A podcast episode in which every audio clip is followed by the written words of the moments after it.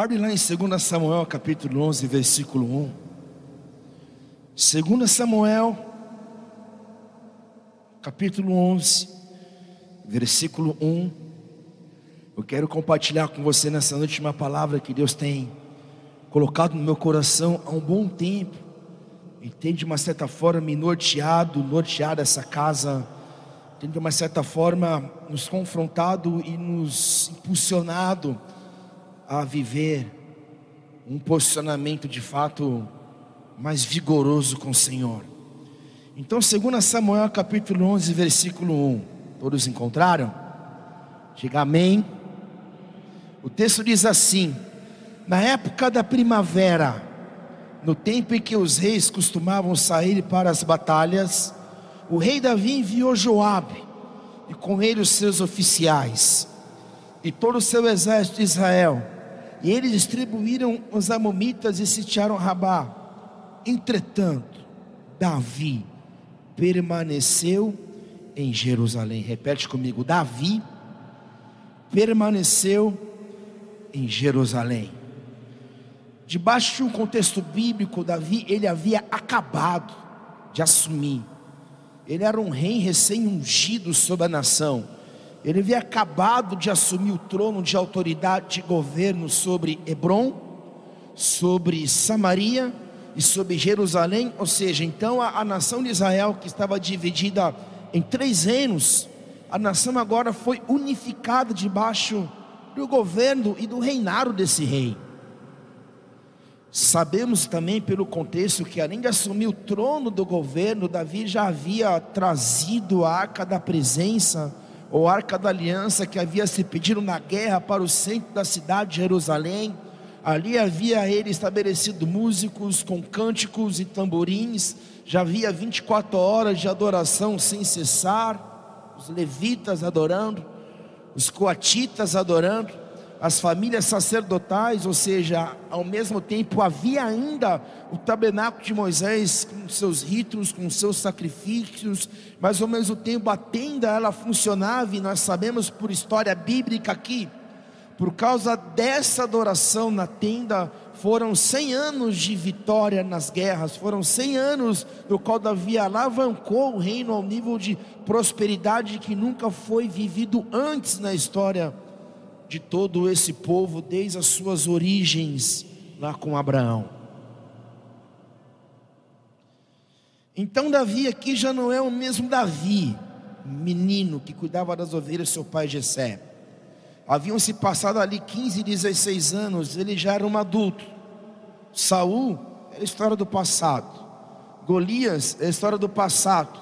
Então nós vemos um homem forjado na guerra, forjado na batalha, poeta, adorador, profeta, alguém que já tinha provado de algum tipo, algum nível de sucesso, de realização, de progresso, as palavras proféticas de que ele um dia assumiria o trono da nação havia se cumprido, então ele estava num tempo aqui de desfrute, um tempo de cantar vitória, ele estava vivendo o ápice e a primazia do seu chamado, e é por isso que o tema dessa mensagem é a guerra do amanhã.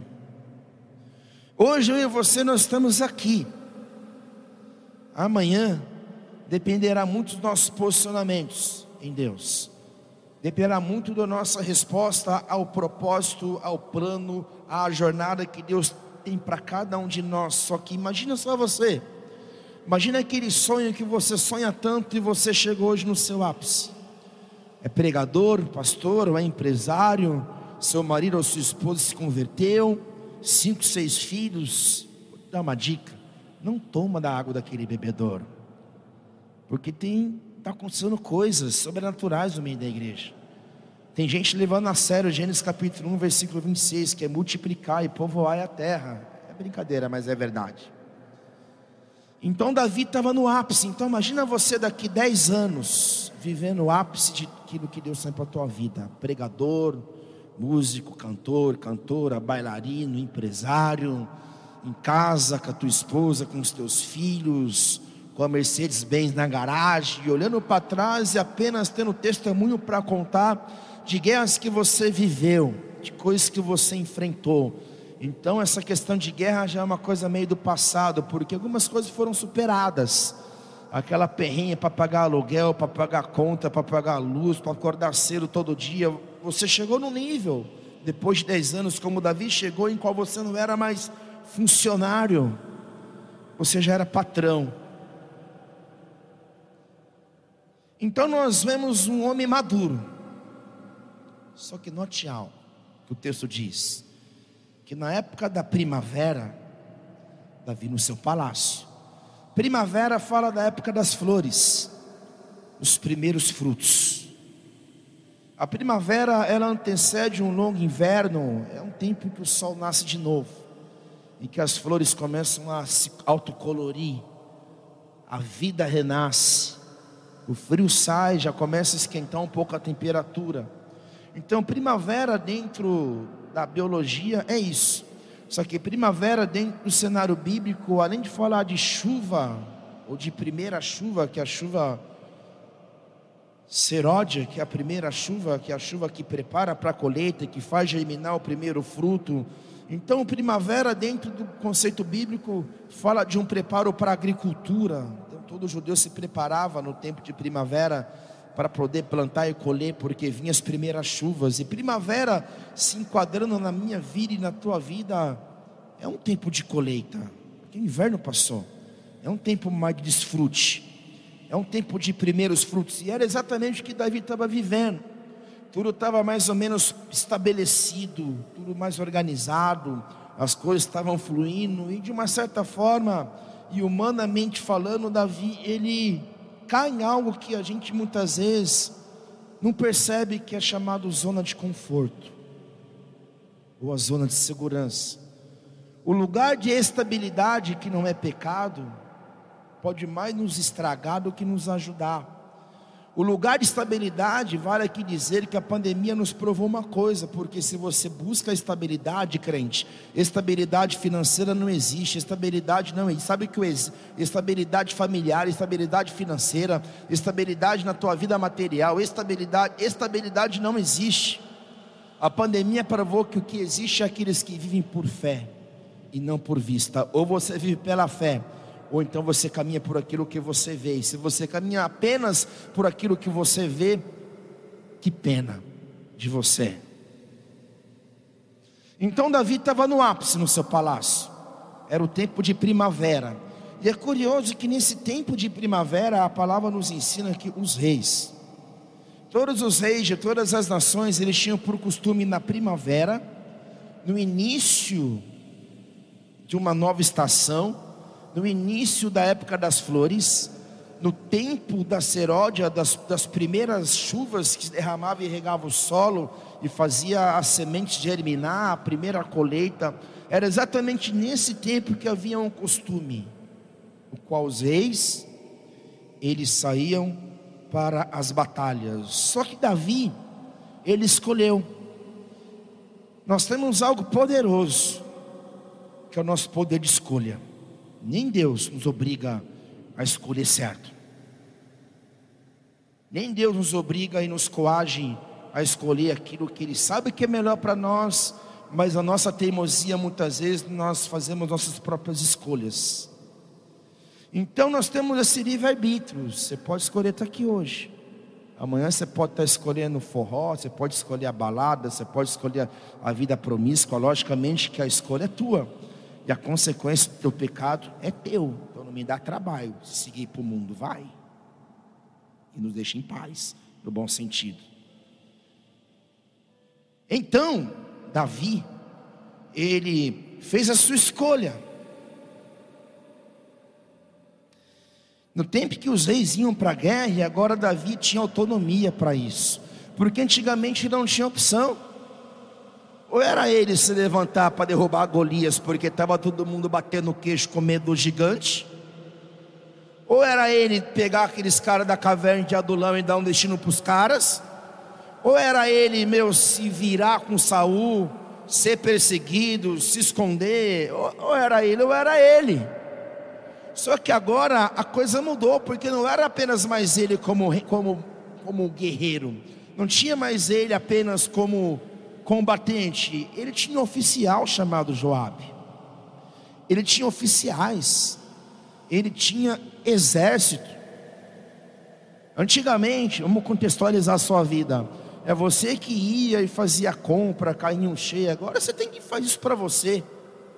Você tem empregada na tua casa para limpar a casa. Não precisa mais você ralar para limpar a tua casa. Você tem funcionário na tua empresa. Antes era você o dono, era você que abria, era você que fechava, era você que organizava, era você que era gerente, era você que era funcionário, era tudo. Só que agora mudou a coisa. Você não é mais caldo, é cabeça. Então, para Davi aqui, foi muito mais cômodo para ele enviar os seus oficiais, colocar o seu exército para batalhar em seu favor. Não tem nada de errado com isso. O que tem de errado é se essa é a vontade de Deus ou não. Se esse é o desígnio de Deus ou não. Por quê? Porque se eu entro em enfrentamentos, em batalhas que Deus não me chamou para guerrear, eu posso me preparar para perder. Porque Deus tem compromisso com a aliança. Um homem ou mulher de aliança, ele se move em segunda nuvem. A nuvem se moveu, amém a nuvem não se moveu, eu permaneço, porque melhor estar tá travando guerra na presença de Deus, no qual eu sei que haverá vitória na frente, do que entrar em batalhas e guerras que Deus não está envolvido e ainda ir lá e tomar a lambada do diabo, porque escolheu errado. Então, Davi, nesse caso, ele permaneceu em Jerusalém, ou de fato ele escolheu uma guerra errada, mas como assim, pastor? Davi não estava guerreando aqui. Aparentemente não. Davi permaneceu no seu, no seu palácio em Jerusalém, tomando água de coco, assistindo Netflix, estava curtindo um pouquinho, estava lá tipo jogando dominó, estava lá tirando fotinho no celular, o seu selfie, estava lá fazendo um churrasquinho, né, com os, talvez alguns familiares, estava curtindo a vida, tomando uma praia, um bronze, só que havia uma guerra. Porque a partir do momento em que Davi ele não segue o caminho em que os reis estavam seguindo, então entenda uma coisa poderosa. Nós precisamos entender quem nós somos. Se nós somos reis e realeza, súditos do grande rei, a palavra fala que aqueles que deu branco aqui. Mas a palavra fala de uma forma para que você entenda que nós somos súditos, reis, governantes, filhos que servem por amor a Cristo, somos servos, mas nós temos uma posição real. Há um texto bíblico que fala daqueles que reinarão em vida. Esses que reinarão em vida porque entregaram suas vidas a Jesus. Então nós somos reis e rainhas, e quando a trombeta toca, quando a nuvem se move, quando a bandeira se levanta, quando há sinal de fumaça, e quando uma palavra profética diz é tempo de avançar, nós podemos escolher ficar de forma confortável vivendo a nossa própria vida, porque não está ruim, mas também não está tão ruim assim. Então, para que, que eu vou me envolver com batalha? Só que o que Davi não percebeu, que muita gente não percebe também, é que ele estava entrando numa batalha cega. Havia um ponto cego que ele não enxergava no reino espiritual. Porque, embora ele tivesse de boa na lagoa, o reino espiritual estava trabalhando contra ele. Por quê? Porque no tempo em que os reis, na primavera, estavam na guerra batalhando, Davi ele decidiu ficar em Jerusalém, no seu palácio. Olha o que o texto diz. Versículo 2: Um dia, após o almoço, então os reis estavam na batalha guerreando pelas suas nações, com seus exércitos. E Davi colocou seus oficiais e estava em casa. Só que um dia ele dormiu até 11 horas da manhã, até meio-dia. Chegou a hora do almoço, almoçou. Então, depois de almoçar, Davi levantou-se, depois de ter dormido um cochilo da tarde, e foi passear no terraço do Palácio Real. Ou seja, não tem muito o que fazer eu vou curtir aquilo que eu conquistei, digamos. Eu vou curtir aquilo que Deus me deu. Eu vou saborear, eu vou, eu vou desfrutar um pouco, porque eu mereço. E ele começou a andar no palácio. Andar no palácio. Ele começou a andar no palácio, e andando no palácio, ele entra numa guerra que fatalmente quase acabou com a sua vida, quase acabou com a linhagem real que ele teria, porque ele seria o, o descendente de Davi, Jesus seria descendente de Davi, dele nasceriam próximos reis, o Cristo viria dele, ele quase coloca tudo a perder os planos e propósitos de Deus, simplesmente por causa disso que eu vou ler com você. Olha o que aconteceu. Ele estava passeando no palácio, e do terraço avistou uma mulher que banhava-se. E notou que era uma mulher muito bonita. E Davi desejou saber quem era aquela mulher.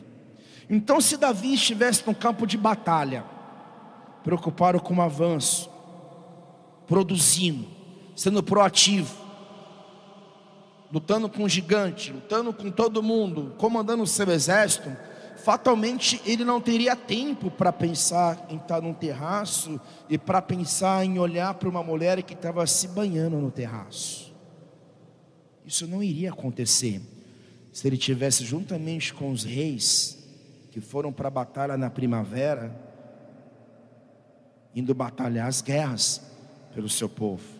Então Davi está no terraço e ele vê uma mulher que banhava-se. Aí Há quem diga, tadinha, Betseba, tadinha, ela estava no terraço. Pense só comigo, que mulher é essa que está no terraço tomando banho praticamente nua? Num ambiente, num lugar em qual dava visão para o palácio, com certeza ela sabia que Davi estava em casa, porque o seu marido, Urias, havia ido para a guerra, seu marido era um oficial de guerra. Então ela sabia que Davi estava lá, e Davi estava andando ali no terraço, ali no seu palácio disperso, no caixa do nada, desatento. E de repente aparece um cenário na frente dele.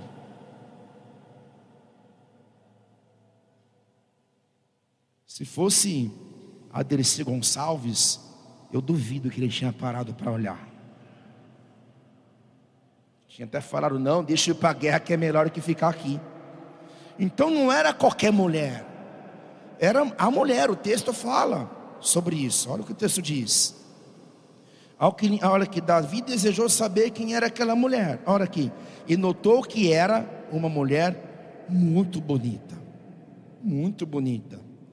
E Davi desejou saber quem era aquela mulher. Ao que lhe informaram, o nome dela é Betseba. Betseba, filha de Eliã, esposa de Urias serveteu. Urias era um oficial de Davi que estava na guerra. Então Davi mandou que a trouxessem para ele. Ele, como rei, tinha autonomia. Não tinha por que ele não fazer. Era o rei.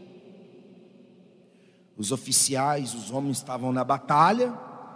E ele estava no seu palácio.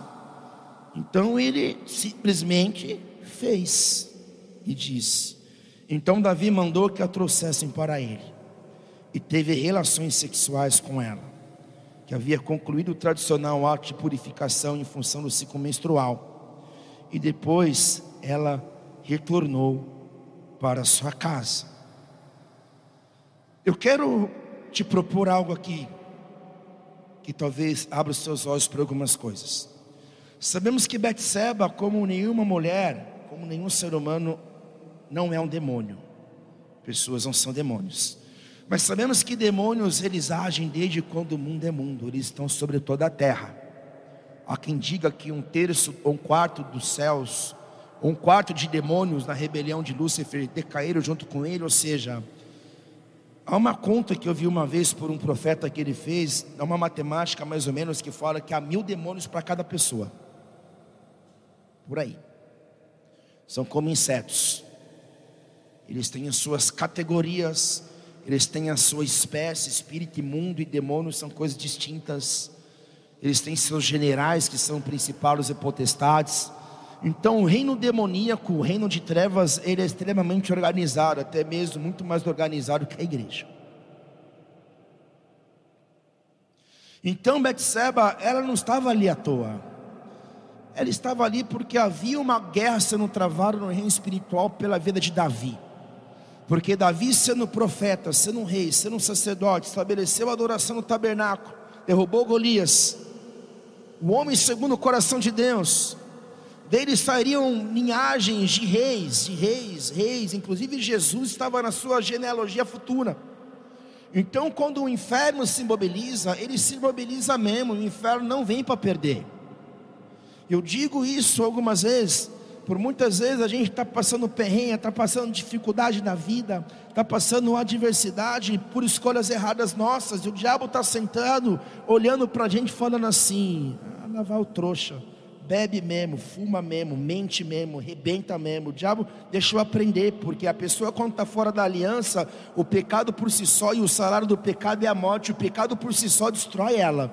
O que o diabo faz é só colocar o pezinho assim para ela cair. Deixa eu colocar o pezinho agora, ela cai, que nem patinho.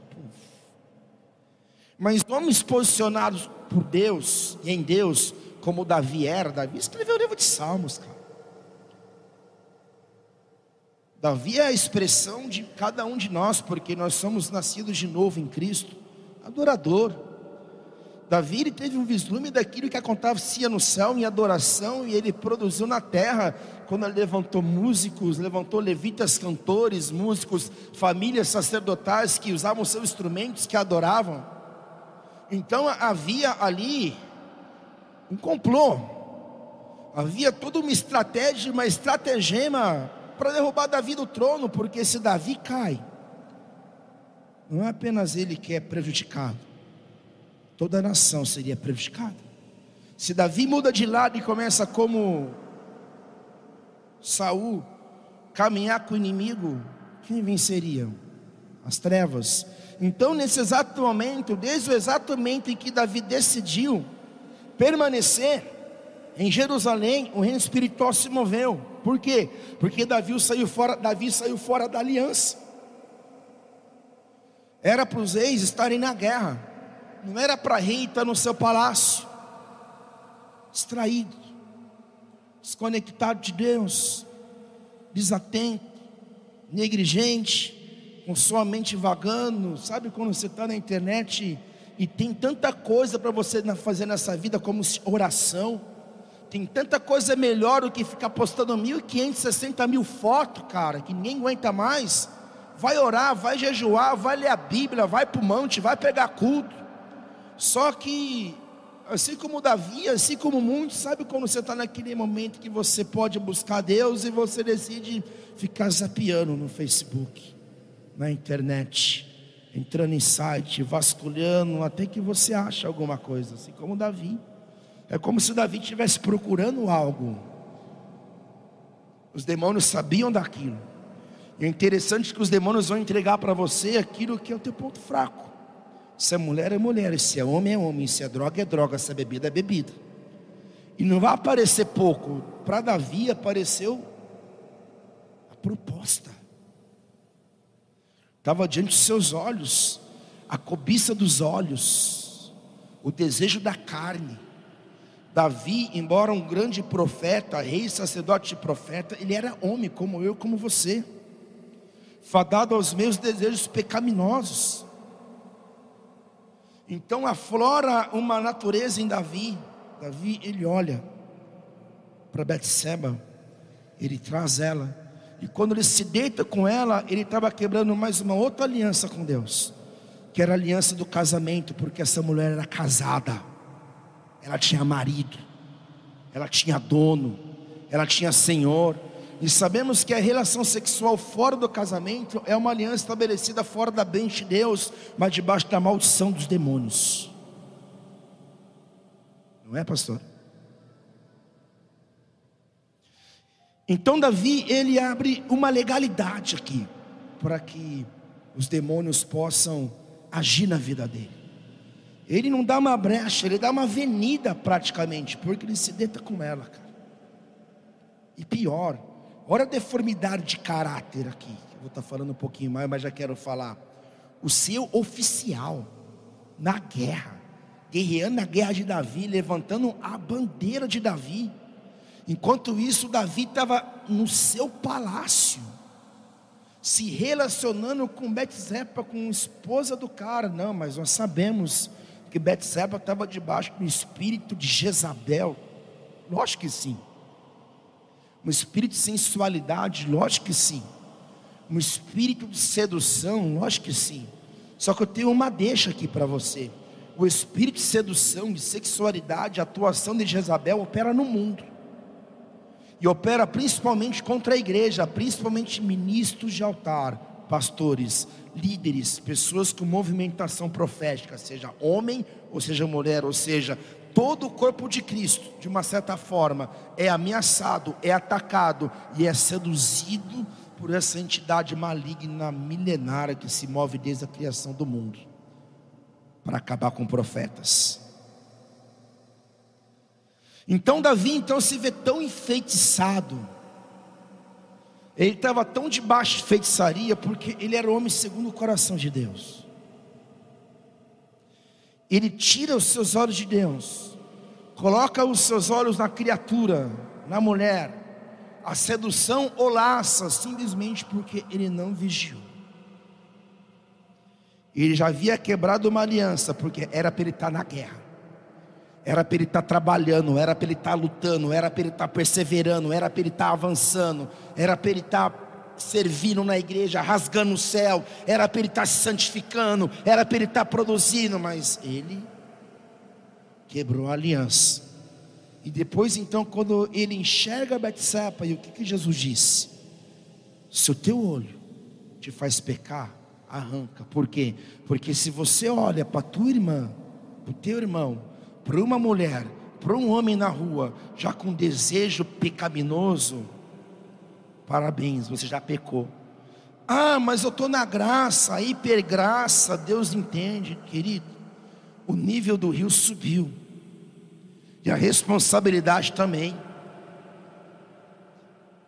No Antigo Testamento, se você fosse pego em adultério, você seria apedrejado até a morte. Só que na nova aliança, se você olhar para a pessoa e desejar ela em teu coração, você já adulterou.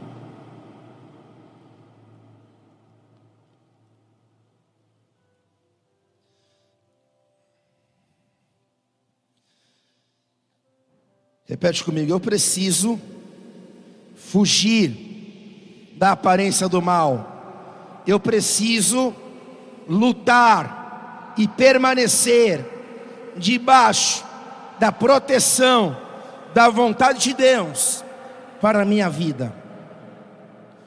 Só que, sabe quando você acha que não pode ficar pior, mas fica?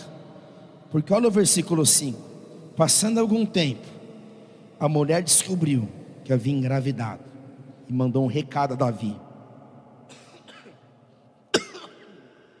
contando-lhe, contando-lhe, eis que estou grávida.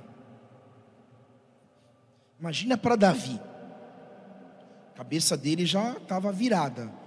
Aí chega a notícia que a mulher que ele teve relação, dentro do palácio, esposa do seu oficial, Urias, estava grávida por causa de um ato que ele teve.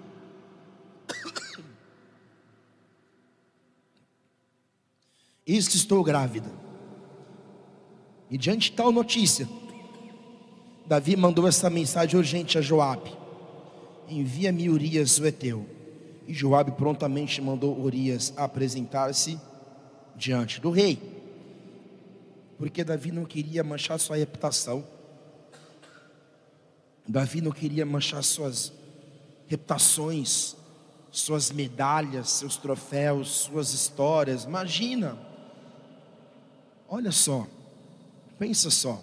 Você pode correr a vida inteira, fazer tudo certo, ganhar campeonatos de futebol, ganhar títulos, ganhar troféus dentro da sua empresa, ser alguém conhecido, respeitado, mas é um ato ilícito, é um erro que você comete.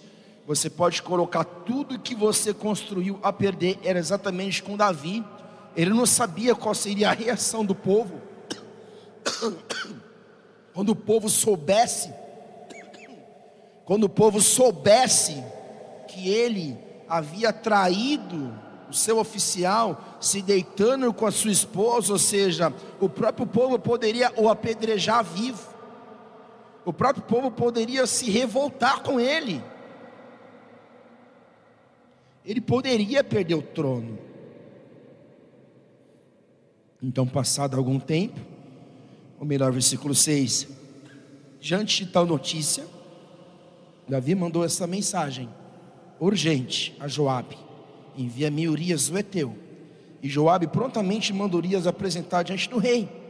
E quando Urias chegou, Davi o saudou e lhe indagou se Joabe e o exército estavam bem, e como estava se desenrolando a guerra, e como estava se desenrolando a guerra. Então Davi pergunta para Joabe: está tudo bem? E depois dispensou Urias e ele recomendou: Agora, pois, vai para a tua casa, lava teus pés e procura descansar um pouco.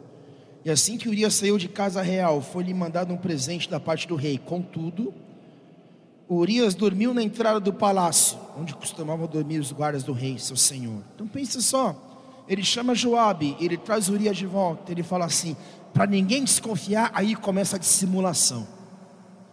Aí começa a manipulação do homem segundo o coração de Deus. Então por isso, querido, que não vem com esse papo para mim de santinho, de santarrão, de perfeitão, porque eu sou tal, porque eu sou tal, porque eu não erro, eu sou querum. Não tem, cara, santão não, mano. Para com essa história. Davi cometeu um erro, e para consertar o erro, ele chama seu oficial de volta e manda o cara se deitar. Vai. Ele não falou assim, vai lá e se deita, mas ele pensou: o cara está cansado, o cara não vê a esposa há muito tempo. Então eu mando o cara para casa, vai se deitar com Betseba, vai ter relação com ela, e todo mundo vai pensar que o filho não é meu, mas é dele, então o problema é resolvido. Então o que é dissimulação? É quando eu tento resolver as coisas pela minha astúcia.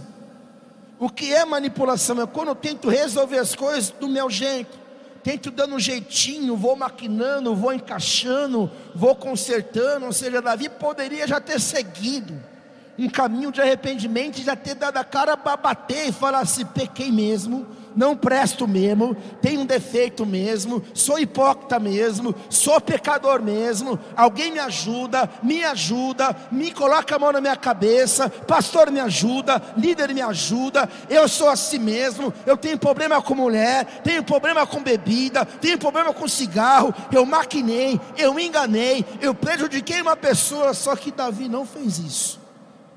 E assim somos muitos de nós para que ninguém fique sabendo.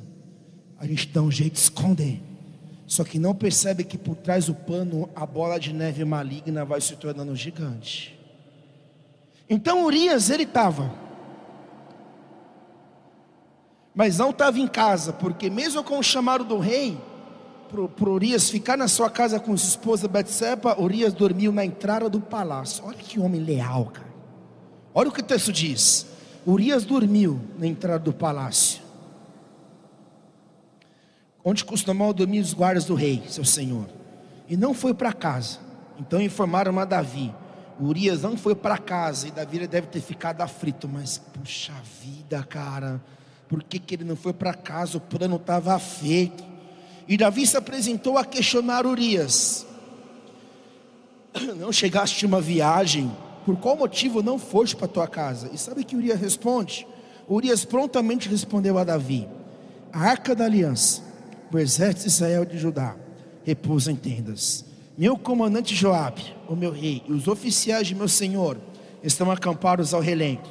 Como poderia eu ir tranquilamente para casa comer e beber e me deitar com minha mulher? Por tua vida e por tua honra não cometerei tal deslealdade. O cara era leal demais. Como que eu vou ficar de boa em casa, sabendo que está todo mundo batalhando, guerreando? Vamos contextualizar. Como que eu vou ficar de boa, vivendo a minha vida, sabendo que a minha igreja precisa de mim? Então, gente combatendo, gente orando, gente discipulando, gente entregando marmita, a gente guiando com o inferno. Como que eu vou ficar fora da lagoa? Como eu vou ficar indiferente, sabendo que é um ano de eleição e que a minha nação precisa do meu voto? Então, como que eu vou ficar indiferente sem orar? Como que eu vou ficar indiferente sem jejuar? Como que eu vou ficar indiferente sem ofertar? Como que eu vou ficar indiferente sem servir? Esse é o pensamento de Urias de Urias. Se eu sei que está todo mundo ralando lá e dormindo no chão, agora eu vou ficar com a minha esposa, vou ficar em casa, estou morrendo de saudade dela, com vontade de ter tempo de intimidade com ela, mas não é justo. Eu não posso ser desleal com os meus compatriotas de reino, com os meus oficiais aliançados, com os meus amigos de combate. Então, se eles estão lá no campo de batalha passando frio, eu prefiro dormir aqui na porta do palácio, no chão, com uma atitude de honra, com a memória deles. Aplauda Jesus bem forte.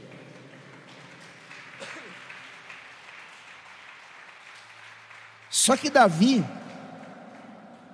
não parou, porque o cara, quando está com a mente possessa, o cara, quando está endiabrado, o cara, quando está tipo, ouvindo, como que o maluco lá fala? O Issan? Como que o Issan fala quando o cara está ouvindo o demônio? O apóstolo Issan? Hã? Ah, depois você lembra amanhã. Então ele estava possuído em suas mentes, memórias, emoções, e ele poderia já ter pensado, cara, não vai ter jeito, eu vou ter que expor a verdade para todo mundo, doa que doer. Só que ele preferiu mais uma vez chamar Urias para tentar mais uma vez manipular a situação em seu favor.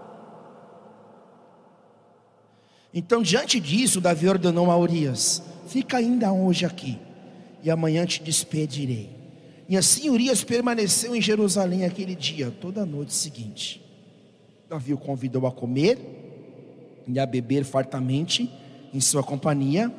E à tarde Urias saiu, mas foi recolher-se na sua maca, onde repousavam os servos do seu senhor. Todavia não foi para a sua própria casa. Na manhã seguinte, Davi escreveu uma mensagem a Joabe, a enviou por intermédio do próprio Urias ele pegou Urias, escreveu uma mensagem e mandou para o seu oficial Joabe. E escreveu Davi em sua missiva, ou seja, ali estava o decreto de morte de Urias. Olha que maligno, cara. Ele mandou o próprio oficial dele entregar para outro oficial de patente maior aquilo que seria uma carta que tinha toda a estratagema da morte do próprio Urias, que estava levando a sua óbito de morte para o oficial Joabe que estava no campo. Davi, Davi, Davi, cara coloca Urias no ponto mais letal de batalha e retirem-se, deixando-o só, a fim de que seja ferido pelo inimigo e venha a morrer no campo de luta. E Joabe, que sitiava a cidade inimiga, ordenou que Urias tomasse lugar onde ele sabia estarem os guerreiros, mais audazes e violentos. Os que defendiam a cidade saíram para atacar Joabe e mataram alguns oficiais do exército, isto era, os servos do rei Davi e morreu também Urias o Eteu, mais ou menos assim. Para mim me livrar dele, Davi pensou: eu vou ter que colocar ele para morrer no frente de batalha, vai ser morte certa. E assim Davi fez para livrar a sua pele. E não é assim conosco. Seja sincero. Se não nesse exato momento você está realizando e elaborando tanta estratagema, estratégia, pensando para livrar a sua pele ou talvez em algum momento da sua vida você, por causa dos seus erros, caiu em manipulação, engano, errou pra caramba e começou a criar manipulações para livrar a sua pele. Assim são os seres humanos, sem Deus. Assim são os seres humanos, como Davi, que até mesmo cheios de Deus, se não vigiam e não oram e não estão firmados na aliança, em algum momento você pode ser levado pela distração, por um espírito de sedução, de destruição, que vem enredar toda a sua vida, a sua história. E era exatamente o que estava acontecendo com Davi. Versículo 18. Logo depois desse evento, Joabe mandou entregar a Davi um relatório detalhado para a batalha e deu ordem ao mensageiro. Quando tiver acabado de comunicar ao rei todas as pormenores da batalha, e se o rei se enfurecer em Hagar, porque vos aproximaste tanto da cidade para lutar? Não sabeis que iriam lançar os seus dardos do alto das muralhas? É uma pergunta. Ora, quem mandou Aviné ben Shelerobeseré, Abimeleque, filho de Jerubezete, não foi uma mulher que jogou sobre ele, do alto do muro, a pedra superior de moinho, de modo que morreu em Tevés, em Tebes? Porque chegaste tão perto do muro, então responderás: Tamã morreu teu servo Urias, o Beteu. O mensageiro partiu, e assim que chegou, transmitiu a Davi o relatório, que trazia conforme tudo quanto Joabe o havia instruído.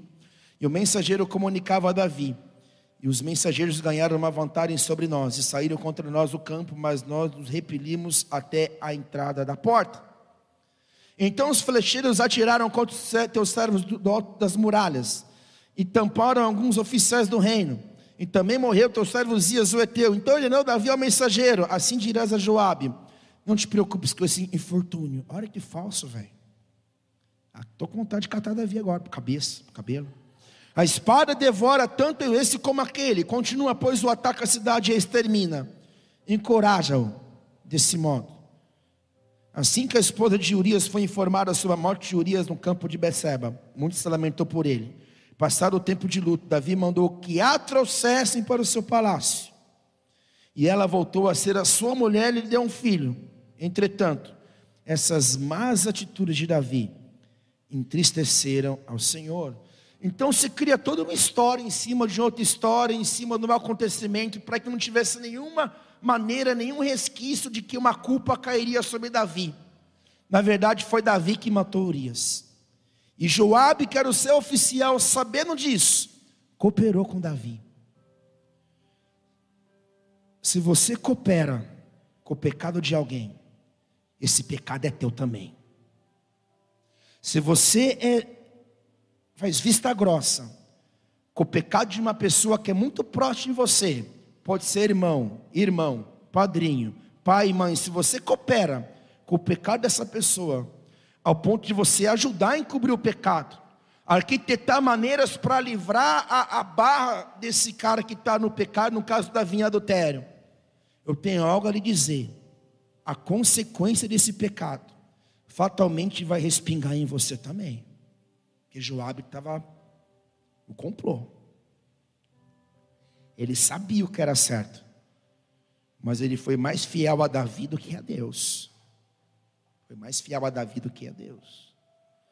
Só que a história continua. Samuel capítulo 12, versículo 1. Porque aparentemente a vida seguiu. Ótimo, Betsapa agora está em casa, tenho filho com ela, ninguém vai perceber, porque agora ela é minha esposa. Quem que é louco de ficar cogitando que o rei tem um filho que não bate a idade, porque quando ele se ajuntou com ela, de uma certa forma, quando ele se casa com Betsepa, ela já estava grávida, então não batia, mas ninguém é louco de perguntar. Então, olha o que acontece no versículo 12. E Ravé, enviou seu mensageiro Natã para falar a Davi. E assim que chegou à presença de Davi, ele propôs um dilema. O último recurso de Deus, o último não, o penúltimo recurso de Deus, porque o último recurso de Deus é o juízo e a morte. Quando você vê o cara morreu, você não sabe o porquê, mas porque Deus deu todas as chances, todas as chances, mas o cara não teve arrependimento. Então, por penúltima instância, Deus envia a única pessoa, o único personagem bíblico, o único homem naqueles dias que teria a coragem de chegar diante do rei Davi e confrontar o seu pecado, e só poderia ser um profeta. Os profetas eram os caras mais loucos da Bíblia, eram os kamikaze, era o Jeremias, jogava na cova, jogava no poço, amarrava, colocava chicote, Enquanto todo mundo estava tá profet, profetizando e falando, vai ter bênção, vai ter vitória, Deus é conosco. Jeremias falava: não, se vocês não se arrependerem, vai ter juízo. E Davi e Jeremias perseguido. E mesmo assim, Jeremias ele não parava de liberar a mensagem.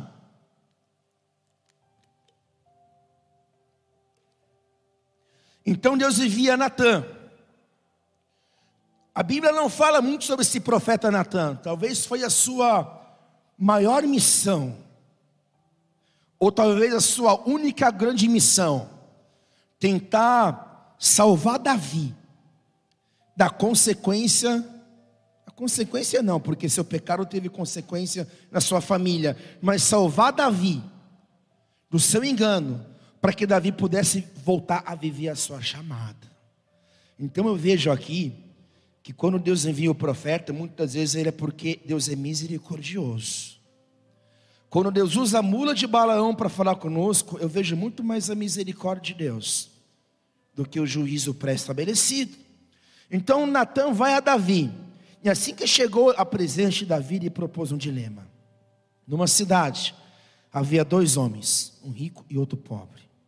O rico possuía inúmeras ovelhas e grandes manadas, manadas. Entretanto, o pobre nada tinha, senão uma única cordeirinha que havia comprado com muito custo. Ele cuidou dela com carinho, ela cresceu com ele e com seus filhos.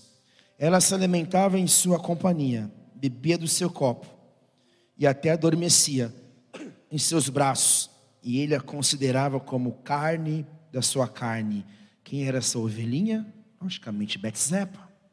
Quem era o dono dessa ovelhinha? Única ovelhinha que pertencia a Urias.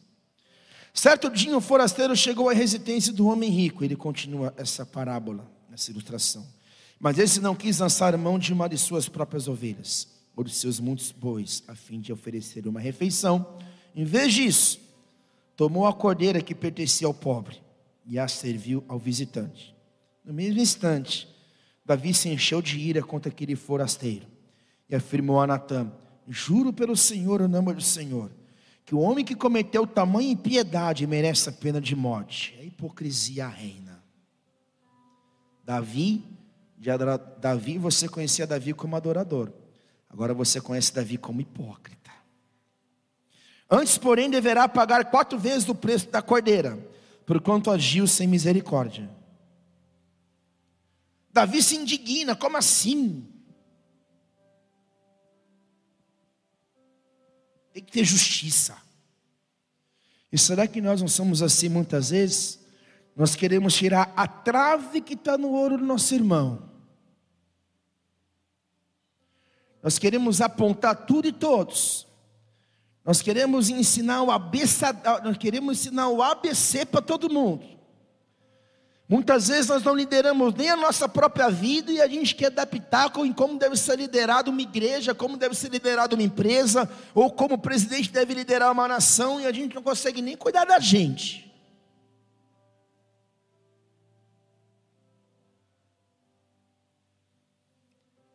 Exatamente o que Davi estava fazendo aqui, cheio de pecado oculto. Uma história de destruição de uma família, cheio de iniquidade rei da nação, sangue sobre as suas mãos, porque uma pessoa perdeu a vida e ficou por si só, porque afinal ele era o rei, porque afinal tem uma posição a zelar, porque afinal eu tenho um microfone, porque afinal eu sou o cara, porque afinal eu tenho chamado, porque afinal então vamos esconder por debaixo do pano e a gente continua e não toca mais nesse assunto, e vida que segue não é vida que segue, não. Davi não tinha se arrependido, cauterizado a mente. Sabe quando a nossa mente está cauterizada? É quando há pecado, há iniquidade na nossa vida, a gente, ó, tanto fez. Aponta o pecado todo mundo, mas o meu próprio pecado, tudo camuflado.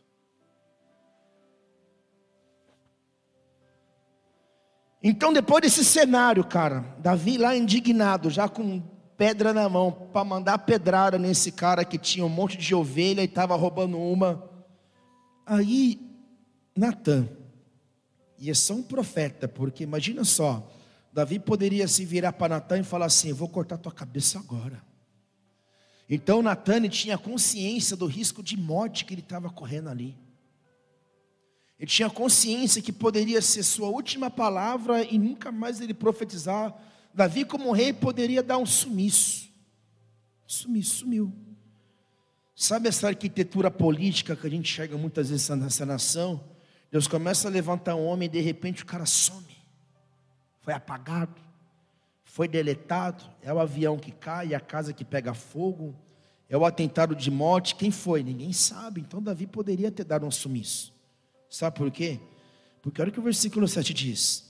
Então Natan revelou a Davi, o hipócrita, e disse assim: Esse homem és tu. E ele continua. E assim diz o Deus de Israel: Eu te ungi rei de Israel. Eu te salvei das mãos de Saul. Olha o que Deus fala para Davi, cara. Eu te ungi rei de Israel. Você não era ninguém. Não tinha um gato para puxar para o rabo. Eu te ungi rei de Israel. Eu, Deus falando, eu te salvei pela boca do profeta, eu te salvei das mãos de Saul. Ou você acha que foi você que foi o bom estrategista? Eu te dei o palácio e as mulheres de, de teu senhor. Te dei palácio. Você poderia ter as mulheres que você quisesse em todo o reino. Eu te dei a cara de Israel e de Judá. E mesmo assim, Davi, olha que exortação de Deus falando como pai. E mesmo assim, Davi, isso não foi suficiente. Se você me pede, eu haveria te acrescentado muito mais. Por que, Davi? Por que, Davi? Para que, Davi? Porque você foi se meter nisso? Porque você foi colocar a mão nisso? Porque você foi colocar o teu coração nisso, o teu olhar nisso? Olha o que está acontecendo com a tua vida, Davi. Te selei, te ungi, enviei meu filho por você para derramar aquele sangue naquela cruz, não é o suficiente para você? Te dei o meu espírito, te restituí a tua família, restituí tua vida financeira, teu casamento, teu caos, isso não é o suficiente para você. Mesmo assim você teve que me trair, porque Davi, ele não apenas, apenas havia traído a nação, ele havia traído a Deus. Quando você quebra a aliança com a tua esposa, quando você quebra uma aliança ministerial com tua paternidade, quando você quebra uma aliança na tua família, com teu pai, com a tua mãe, quando você quebra alianças que você sabe que você estabeleceu no Senhor, você está quebrando a aliança com Deus. Davi quebrou a aliança com Deus, porque quem tinha colocado Davi naquela posição de rei foi Deus. Se Deus te colocar como empresário naquele lugar, foi Deus que te colocou. Se Deus te colocar numa ponta ministerial de evidência, foi Deus que te colocou. Se Deus te usa, porque Deus teve misericórdia, foi Ele que te levantou, foi Ele que te entregou.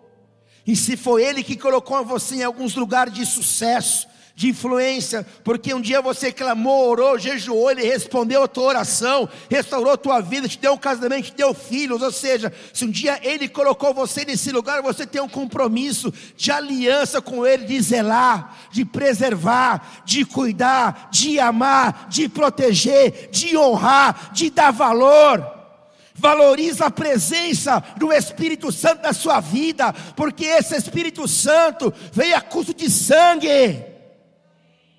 Foi um alto preço pago, crente, e muitas vezes nós lidamos com as coisas de Deus, nós lidamos com as palavras de Deus, nós lidamos com a vida, com aquilo que Deus entregou para a gente de qualquer forma.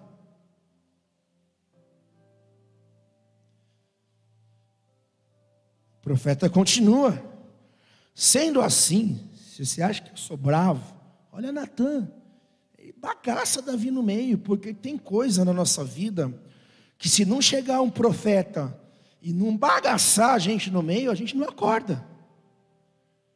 Esse é o penúltimo estágio do juízo. Então, muitas vezes, por misericórdia, Deus vai colocar um profeta que é um profeta que vai ter coragem. Porque o pastor não vai ter coragem de falar, ai tadinho. O evangelista não vai conseguir falar. O mestre vai falar, vamos ensinar. O apóstolo vai ficar meio perdido, porque ele treina líderes. Aí tem que ser um profeta. Para chegar e falar, falar, mano, ó. Quer saber a real? Se arrepende, se conserta, porque senão você vai para o inferno. Foi assim com Davi. Sendo assim, porque desprezaste a palavra do Senhor, fazendo o que eu reprovo, tu mataste o fio da espada, o teu servo Urias, o Eteu tomaste para teu prazer a esposa dele. Sim, tu mesmo mataste por meio das armas dos amomitas e ficaste com a mulher dele. Portanto, agora a espada jamais se apartará da tua casa.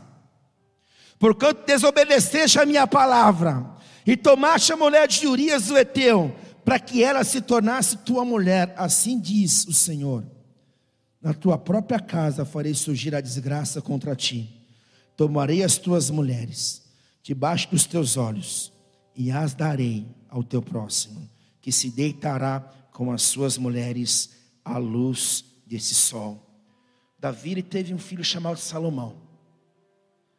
Salomão teria tudo para ter se tornado o maior rei de Israel, mais sábio. E ele viveu um pouco disso. Só que Salomão se desviou tanto, se desviou tanto que virou feiticeiro. Por causa da consequência do pecado do pai. O outro filho chamado Absalão, um Abidão e a outra menina que eu não me lembro o nome. Houve um incesto na família de Davi. Amon se deitou com, acho, com Tamar. E teve relação, incesto, dentro da casa dele. Tudo maquinado também. Absalão, se não me engano, mata Amon. E o próprio Absalão se revolta com seu pai. E maquina toda uma estratégia para tomar o trono de seu pai. E consegue por um tempo. E sabe o que Absalão, seu filho, faz? Pega todas as concubinas de Davi. Coloca todo mundo em cima, tudo em cima do palácio. E diante da luz do sol, começa a ter relação sexual com todas. Como se chama isso? Consequência dos nossos pecados. Consequência das nossas escolhas erradas. E Deus avisa antes. E muitas vezes a gente cai porque é patinho.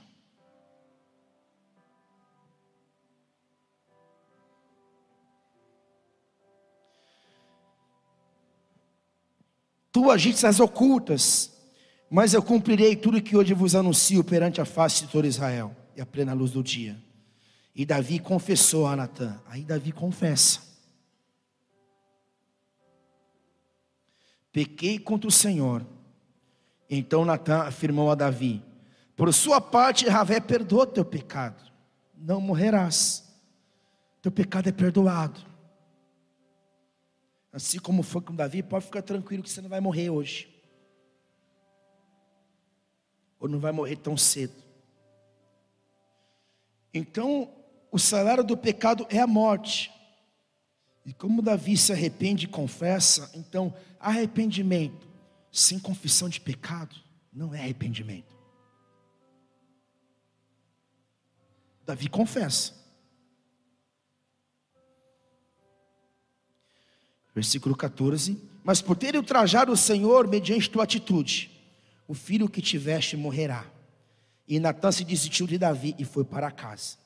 E depois o Senhor feriu o menino que a mulher de Urias dera a Davi. E a criança adoeceu gravemente. Fica claro. Pecado dos pais, atingindo os filhos. A maldição hereditária. Versículo 16. Davi, então, depois de confessar seu pecado, ele se arrepende, sabendo que seu filho que estava no ventre de Betseba iria morrer, ou melhor, que o filho que havia nascido de Betseba iria morrer. Olha o que Davi faz. Davi buscou o Senhor, o Deus, em favor de seu filho. Observou um rigoroso jejum. Recolheu-se e passou a noite toda prostrado no chão. Então os anciões oficiais de Davi no palácio se colocaram ao lado dele a fim de encorajá-lo a erguer-se no chão. Mas ele não quis e também recusou qualquer alimento. No sétimo dia, Shemitah, contudo o menino morreu. Os anciões de Davi tinham receio de lhe dar a notícia que a criança havia falecido. Comentavam: Quando o menino estava vivo, nós lhe aconselhamos e ele não nos atendeu. Como podemos agora dizer que a criança morreu? Ele poderá cometer alguma insensatez. Mas Davi notou que seus oficiais cochilavam entre si e respondeu: que seu filho estava morto. Indagou-lhes Davi: O menino morreu, diante do que eles afirmaram: Sim, Senhor. Então imediatamente Davi se levantou do chão, lavou-se, pôs perfume e mudou-se as vestes. Depois entrou no santuário do Senhor e se prostrou. Retornou para casa, mandou que lhes servisse a refeição e comeu. Seus anciões e conselheiros lhe perguntaram: Por qual motivo age dessa maneira? Enquanto a criança estava viva, jejuaste e pranteaste, mas agora que o menino está morto, te ergueste com vitalidade e vieste comer. Então ele respondeu: Enquanto meu filho vivia, jejuei e muito lamentei, porque afirmava: Quem sabe o Senhor vinha se compadecer de mim e permitirá que a criança viva. Mas agora que o menino está morto, por que jejuarei? Poderei fazer-o voltar à vida. Jamais. Eu sim é que tirei, irei para onde ele está, mas ele não voltará para mim. A consequência, naquele exato momento, o filho doente, Davi se vira em oração, se vira em jejum, porque Davi sabia que Deus era bom. Davi sabia que Deus era um Deus bom, misericordioso, e que o próprio Deus poderia mudar essa sentença. Então ele jejua, ele ora. Ele não fica passivo muitas vezes como cada um de nós perante as circunstâncias. Errei, pequei, falei. Qual é o caminho, pastor? É se arrepender, é confessar o pecado. Estou debaixo de engano. Você sabe que você está errado, cara. Davi sabia que ele estava errado. O profeta falou aquilo que Davi já sabia. Tanto que quando Davi ele ouve do profeta, ele fica em choque, ele já se quebranta. Aqui está o perigo, a falta de quebrantamento.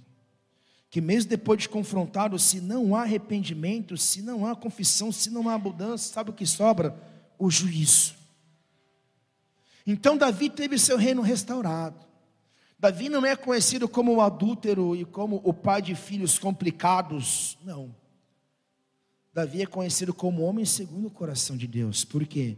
Porque Davi se arrependia fácil. É isso que Deus espera de mim, de você, não perfeição, mas que você se arrependa fácil. Que você confesse rápido, que você saia dos encostos e dos enroscos e dos encostos rápido. Que você não compactue com manipulação, com dissimulação que você não caia no conto do vigário. Percebeu? Estou confessando, estou caindo fora, estou fugindo da aparência do mal. Davi demorou. E você não precisa demorar. Você pode consertar a tua vida hoje. Você pode confessar teu pecado hoje para tua esposa, para o teu marido, para o teu irmão em Cristo, para o teu pastor, para tua liderança, para os teus filhos, para o teu avô, para o teu vizinho, eu não sei quem. Você pode reparar a brecha agora, porque existe misericórdia e graça para cada um de nós. Existe um favor não merecido para cada um de nós. Deus ele não olha o nosso tempo de ignorância. Deus ele não fica contabilizando o pecado. A gente faz isso. A gente ama contabilizar o pecado do nosso irmão. Para depois ter o que falar, ter que jogar na cara. Isso quem faz é o diabo. Deus não. Deus ele pega histórias caóticas, pessoas que começaram mal no ministério, mal no casamento, mal na finança, pessoas que erraram, Deus ele transforma tudo para louvor da sua glória, porque ele transforma maldição em bênção. Então eu sinto te falar hoje que Deus ele quer mudar teu destino. Deus quer tirar esse estigma da tua vida de alguém corrupto, esse estigma de mulher da vida. A Bíblia não fala, mas eu acredito que Betsapa se arrependeu. Porque Davi se arrependeu. Teve consequências, só que mesmo assim Deus teve misericórdia dele, porque o reino foi poupado. A sua descendência não se perdeu porque Jesus veio da sua genealogia. Ele nos inspira ainda pelos seus feitos. Então hoje Deus te chama. Abaixe sua cabeça, feche seus olhos. Pecado tem nome, pecado tem dia, pecado tem hora. Existe o nome do site de pornografia, existe o nome da revista que você viu, Existe o nome da pessoa que você seduziu, talvez numa sala de bate-papo na internet. Estou sendo profeta, mas estou conjecturando. Davi poderia ter achado que Natan estava dando uma indireta para ele, estava julgando, mas ele se arrependeu. Então, essa mensagem hoje, por mais que seja uma mensagem dura, é uma mensagem de amor pela tua vida, de amor pelos teus filhos, porque os teus filhos não têm culpa. A herança que você tem que dar para eles é a herança da bênção espiritual, não da maldição. Então volta para a batalha. Volta para a peleja. Os reis estão se movendo em tempo de primavera. Vai para a batalha, vai para a guerra. Vai para a guerra da tua vida. Vai para a guerra da tua família. Vai para a guerra de cuidar e criar seus filhos. Vai empreender, vai realizar. Vai orar, vai buscar, vai servir. Só não fica no palácio, na distração. Se ir andando com o demônio. Se ir andando com as Betsebas da vida. A decisão de sair desse lugar de feitiçaria e de engano é totalmente teu. Você pode continuar vivendo essa vida dupla, ou você pode hoje chegar diante de Deus e falar: Deus, eu não quero mais ser assim. Eu não quero mais ficar adulterando com os meus olhos, com a minha boca, com os meus ouvidos. Eu não quero mais andar nesses lugares que eu ando, navegar nesses sites que eu navego. Eu não quero mais. Eu não preciso. Eu não preciso desse ambiente. Eu não me submeto, eu não aceito estar sendo manipulado por essa atmosfera de Betsaba, de sedução, de manipulação, de proposta. Talvez a tua Betsaba não seja uma pessoa, uma mulher. Talvez a tua Betsaba seja o dinheiro, seja o emprego, Talvez a tua Betsapa seja o ministério. Quando Jesus foi tentado, ele foi tentado exatamente naquilo que ele foi chamado para fazer. E muitas vezes somos tentados exatamente daquilo que é o nosso chamado, só que não é o tempo.